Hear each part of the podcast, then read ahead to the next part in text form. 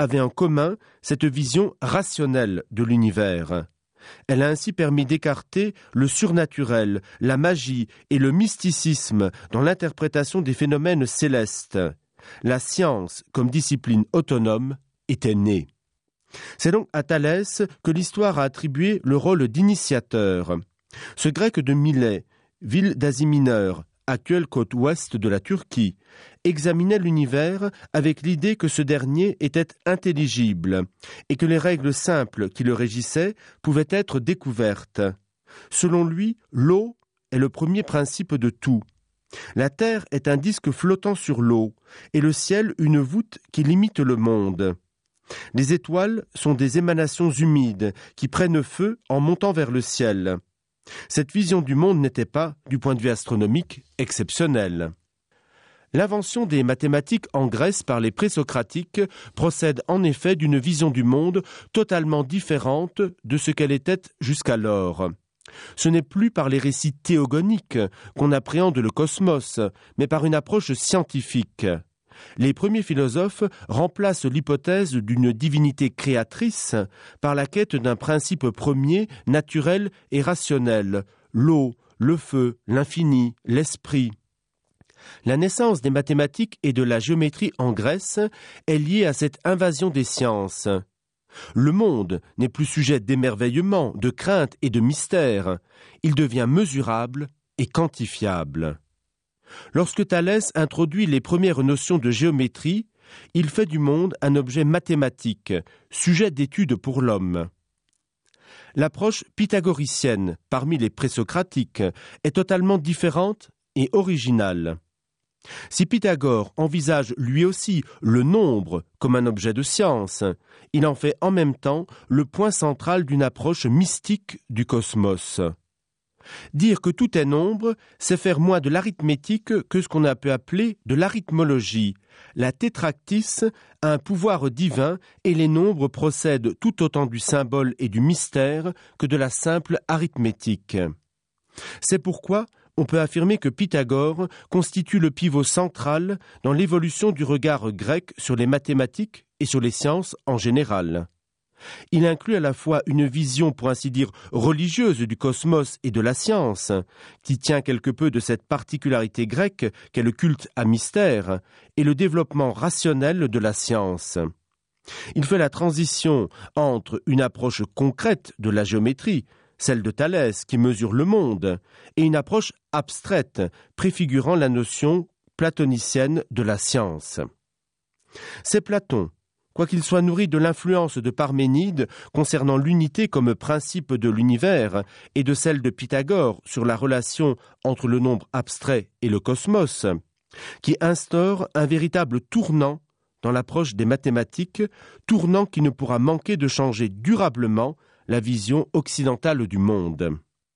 C'est lui plus que tout autre qui fait des mathématiques une science reine, celle qui conditionne une façon de penser et de réfléchir guidée par les notions d'abstraction des concepts scientifiques et de modes de pensée déductifs.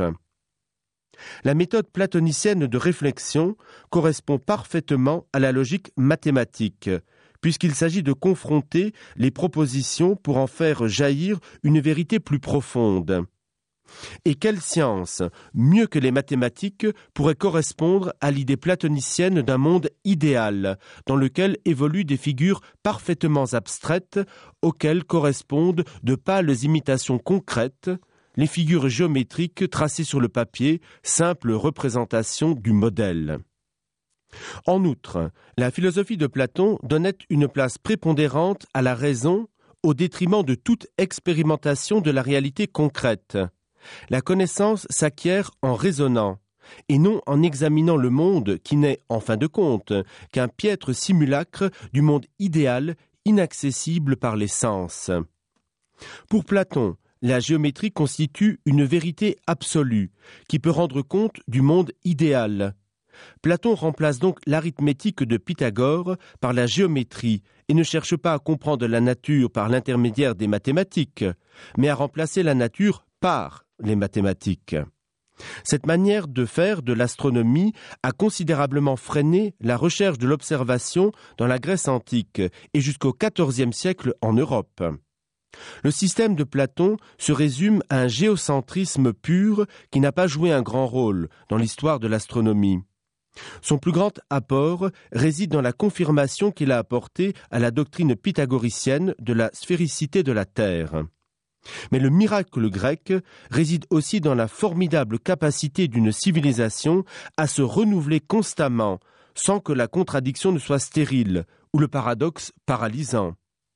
L'exemple le plus étonnant est celui d'Aristote, qui, après avoir été pendant de nombreuses années le disciple de Platon, a complètement renversé sa philosophie pour fonder la sienne propre.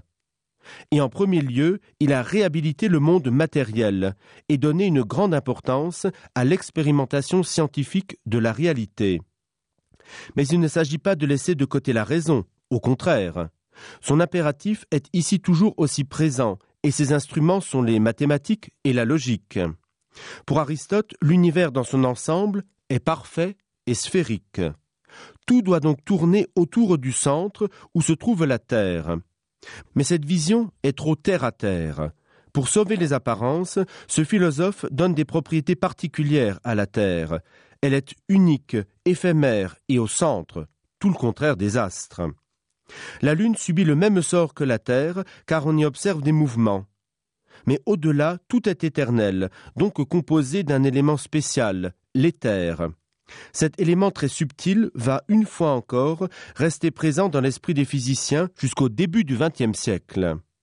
À partir de là, la science mathématique est prête pour un long processus de formalisation qui conditionnera durablement toute forme de pensée en Occident. La méthode déductive platonicienne est reprise par Aristote qui pose comme règle pour tout système scientifique que la réflexion doit s'appuyer sur des principes fondamentaux. C'est seulement à partir de ces principes que la démonstration peut prendre corps. En même temps, Eudoxe de Cnide formalise la façon de présenter axiomes et postulats, façon qui reste encore de nos jours en vigueur, même alors que les mathématiques traditionnelles ne sont plus les seules usitées. Eudoxe de Cnide quoique son précurseur est moins connu cependant qu'Euclide, au siècle suivant, qui reprend son système et fonde pour les mathématiques un système de pensée et de réflexion qui englobe si bien l'étendue de la science qu'on parle désormais, pour la géométrie classique, de géométrie euclidienne.